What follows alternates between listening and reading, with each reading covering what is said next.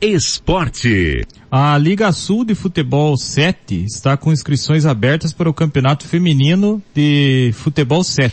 Seis equipes já confirmaram participação na competição, que deve iniciar no fim de setembro ou no começo de outubro, conforme o responsável, o Elcio de Jesus Fernandes, o Menãozinho. O campeonato não terá limite de idade. Ou seja, será disputado na categoria livre. Menores de 18 anos poderão ser liberados para disputar a competição para incentivar a participação de jovens na modalidade. Porém, isso terá que ser discutido no arbitral, que definirá o regulamento do campeonato. A competição de futebol 7 acontecerá no Canto Verde, na antiga Marigás, na PR 364, no bairro Lagoa. Os jogos devem acontecer nas tardes de sábado e domingo. Os times já confirmados são Canarski Esporte Clube, Santa Fé, América Feminino Esporte Clube, que é conhecido como AFEC, Águia Azul, Fernandes Pinheiro e Cruzeiro do Sul Feminino. As equipes interessadas em disputar o campeonato ainda podem se inscrever. O custo da inscrição é de 180 reais. O arbitral deve ser agendado para acontecer nos próximos dias. Mais informações com o Elcio no telefone 99963 7945 ou a Sandra no número 9 8418 5310. Política. O Senado aprovou ontem o projeto que flexibiliza a lei da inegibilidade. A nova regra determina que pessoas com cargos ou funções públicas, cujas contas foram julgadas irregulares, mas sem dano ao erário público e punidos apenas com multa, não ficarão mais inelegíveis. Foram 44 foram 49 votos a favor e 24 contrários. O texto aprovado do, o texto aprovado do projeto de lei complementar foi o relatório apresentado pelo senador Marcelo Castro do MDB do Piauí. Como não houve modificações em relação ao texto aprovado na Câmara dos Deputados em junho, o projeto segue para a sanção presidencial. Atualmente a lei da inegibilidade veda por oito anos a eleição para qualquer cargo do gestor cujas contas no exercício de cargos ou funções públicas foram julgadas, entre aspas, por irregularidade insanável que configure ato doloso de improbidade administrativa. O autor da proposta foi o deputado Lúcio Moschini, do MDB de Rondônia. As informações são da Agência Senado. Noticiário Estadual. As internações por Covid-19 e a escassez de insumos como as anestésicos causaram suspensões de procedimentos cirúrgicos eletivos, que não são considerados de urgência por um longo período no Paraná. Eles estão liberados desde 12 de julho, mas a estimativa da Secretaria de Estado da Saúde, a CESA, é de que 120 mil procedimentos deixaram de ser feitos durante a pandemia. Abre aspas. Há também uma limitação de capacidade operacional dos hospitais que não conseguem triplicar da noite para o dia a quantidade de cirurgias que realizam. Há planejamento para que a retomada seja feita o mais rápido possível, dentro da condição de reduzir leitos Covid. Tenhamos leitos para realizar os eletivos, fecha aspas, disse Vinícius Filipac, que é diretor de gestão em saúde da CESA. O estado tem hoje 1.026 leitos de UTI adulto para atendimentos gerais pelo SUS. Em janeiro eram 1.132. Foi também em junho que o Paraná chegou ao maior número de UTIs exclusivas para o coronavírus, 2007. Atualmente são 1.690. Até dezembro, o estado tem garantida a manutenção de 1.400 leitos de UTI Covid pelo governo federal. O Conselho Nacional dos Secretários de Saúde, o CONAS, negocia para que o governo federal mantenha os leitos criados na pandemia para atender outras especialidades. Abre aspas, até o presente momento não temos a segurança por parte do Ministério de que tanto teremos recursos para manter esses leitos no próximo ano, como também teremos recursos disponibilizados imediatamente para cirurgias eletivas. Fecha aspas, afirmou Onésio Fernandes, vice-presidente do CONAS. A médica especialista em gestão pública Lígia Bahia acredita que essa expansão de leitos é uma oportunidade para melhorar a qualidade do SUS. Abre aspas, a gente está usando soluções sempre assim como se elas fossem um band-aid para estancar uma ferida que não para de sangrar.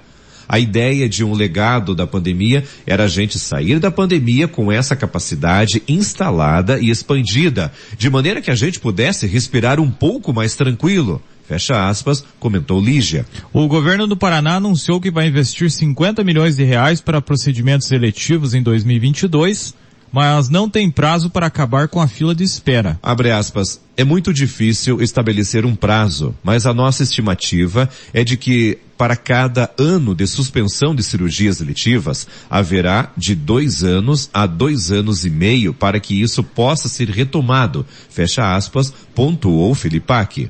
Por meio de nota, o Ministério da Saúde informou que vai financiar os leitos de UTI exclusivos para coronavírus enquanto houver demanda. Além disso, disse que caso cada, é, caso estados e municípios entendam que é necessário manter alguns desses leitos, deve atender a critérios básicos como estrutura adequada e profissionais de saúde disponíveis. As informações são do portal G1. Noticiário Estadual.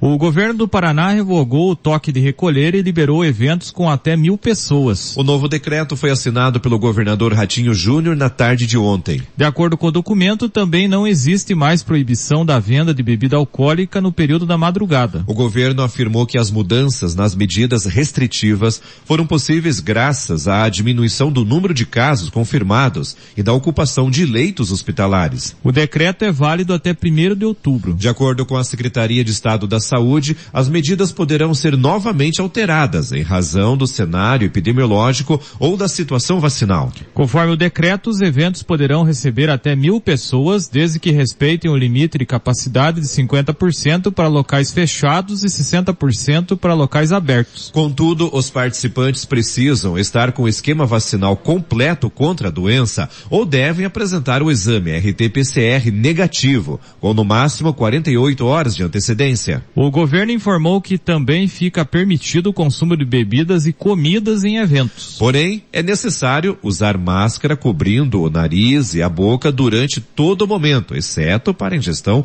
momentânea da comida ou bebida. De acordo com o decreto, permanece proibida a realização presencial dos eventos de qualquer tipo que possuam uma ou mais das seguintes características. São elas dançantes ou de outra modalidade de interação que demandem contato físico entre os frequentadores. Em local fechado que não possua sistema de climatização com renovação do ar e plano de manutenção, operação e controle atualizados. Que demandem a permanência do público em pé durante a, re a sua realização com duração superior a seis horas. Que não consigam garantir o controle de público no local ou que possam atrair presença de público superior àquele determinado nesta norma, como exposições e festivais. De caráter internacional. Realiza realizados em locais não autorizados para esse fim. Que não atendam os critérios previstos na legislação e demais normativas vigentes. O governo informou que todos os eventos deverão respeitar as normativas sanitárias previstas em resoluções expedidas pela CESA. O número de casos confirmados do novo coronavírus no Paraná chegou a 1 milhão 474 mil 961 segundo o boletim divulgado ontem pela Secretaria de Estado da Saúde, a CESA. O número de mortes pela doença no estado atingiu o total de 37.944. Conforme a Secretaria, houve aumento de 1.968 casos e 51 óbitos em relação aos dados do dia anterior. Ainda conforme o relatório, o estado registra uma taxa de recuperação da Covid-19 de 94%, considerando que, desde o início da pandemia, 1 milhão 384 mil 167 pessoas se recuperaram. A taxa de mortalidade da doença no Paraná é de 2%. Todas as 399 cidades paranaenses possuem casos confirmados de Covid, segundo o boletim, sendo que somente Boa Esperança do Iguaçu, no sudoeste, não possui nenhuma morte. As informações são do portal G1. Noticiário Geral. A distribuição do benefício do Vale Gás pela Prefeitura de Ponta Grossa começa amanhã, quinta-feira. A partir da data, mais de 5 mil famílias vão poder trocar materiais recicláveis por recargas de gás de cozinha nos 209 pontos do programa Feira Verde. Recebem o benefício as pessoas que se cadastraram pelo site da Prefeitura e também famílias atendidas pela Fundação de Assistência Social de Ponta Grossa. No caso de quem teve o cadastro online aprovado, a lista dos beneficiados com o respectivo ponto de troca foi divulgada ontem. Para este grupo também é preciso imprimir a autodeclaração de renda e levar assinada no ponto de troca escolhido. Já as famílias que forem indicadas pela Fundação terão o ponto de troca mais perto da sua residência definido pela própria administração municipal, com as informações disponíveis no site da prefeitura e também nos centros de referência de assistência social ou CRAS. O benefício é limitado a apenas uma pessoa por família que vive na mesma casa. Conforme a prefeitura, serão aceitos metal, plástico, vidro, papel, papelão, como materiais recicláveis para as trocas. A prefeitura ainda ressalta que o cartão de Vale Gás é intransferível não podendo ser comercializado ou usado por terceiros. Além disso, informa que, em caso de identificação de uso indevido,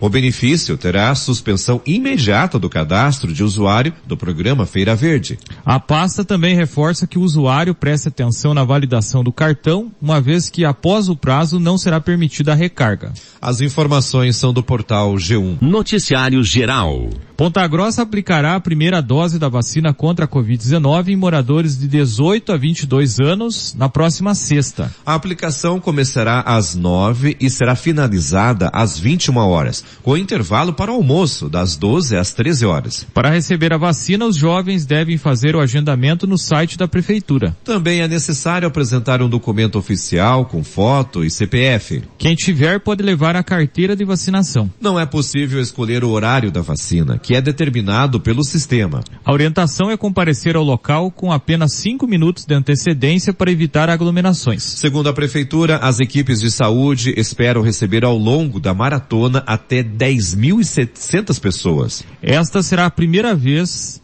que pessoas de 18 e 19 anos serão alvos da campanha de vacinação contra o contra o coronavírus em Ponta Grossa. Ontem, Ponta Grossa vacinou pessoas de 20 e 21 anos. As informações são do portal G1. Noticiário Geral. A segunda turma do Supremo Tribunal Federal, STF, decidiu enviar para a Justiça Eleitoral do Rio de Janeiro uma ação penal da Operação Lava Jato, na qual o ex-presidente da Câmara dos Deputados, do Câmara dos Deputados, Eduardo Cunha, foi condenado por corrupção, lavagem de dinheiro e evasão de divisas. A defesa apontou incompetência do ex-juiz Sérgio Moro para sentenciar no processo, alegando que o caso deveria ter tramitado na Justiça Eleitoral por, inicialmente, envolver suspeitas de Caixa 2, um crime eleitoral.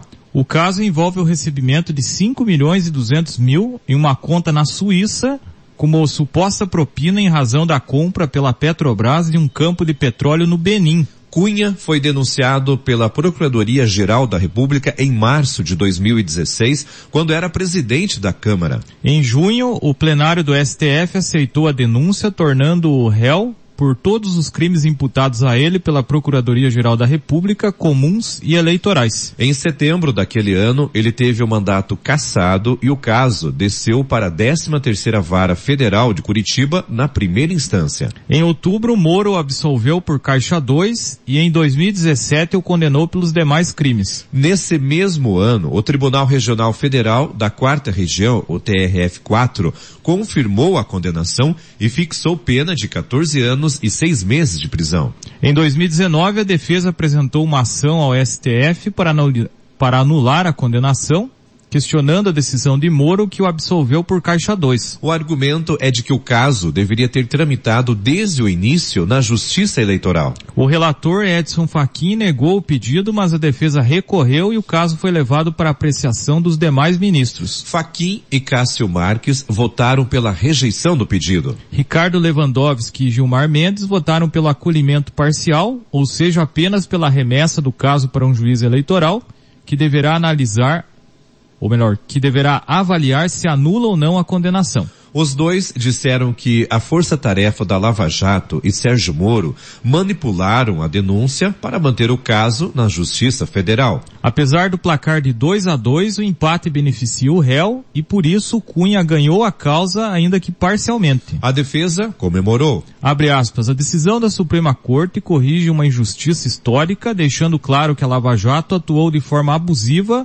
e perseguiu Eduardo Cunha. O Supremo sana uma usurpação gravíssima efetuada pela 13ª Vara Federal de Curitiba e dá à Justiça Eleitoral a competência que sempre foi sua. Fecha aspas, disseram os advogados de defesa do ex-presidente da Câmara dos Deputados. As informações são da Gazeta do Povo. Política. O deputado federal Alexandre Frota, do PSDB de São Paulo, foi condenado a indenizar em 50 mil reais o desembargador do Tribunal Regional Federal da Quarta Região, TRF-4, Rogério Favreto. Em 2018, Favreto deu uma habeas corpus determinando a soltura do ex-presidente Luiz Inácio Lula da Silva. Após a decisão, Frota Após a decisão, Frota divulgou o telefone e o endereço do magistrado. A informação foi divulgada pelo site Poder 360. Lula estava preso em Curitiba e uma série de decisões impediram que ele fosse solto na época. O petista só foi solto em novembro de 2019. A exposição dos dados pelo deputado fez com que Favreto recebesse mais de 13 mil ofensas por mensagens de texto imagens, áudios e ligações. Frota argumentou que teria imunidade parlamentar, mas a juíza rejeitou a alegação, pois ele só assumiu o cargo em 2019. Em janeiro deste ano, o general Paulo Chagas também foi condenado a indenizar Favreto em 40 mil por sugerir em postagens agressões ao magistrado após a decisão sobre Lula.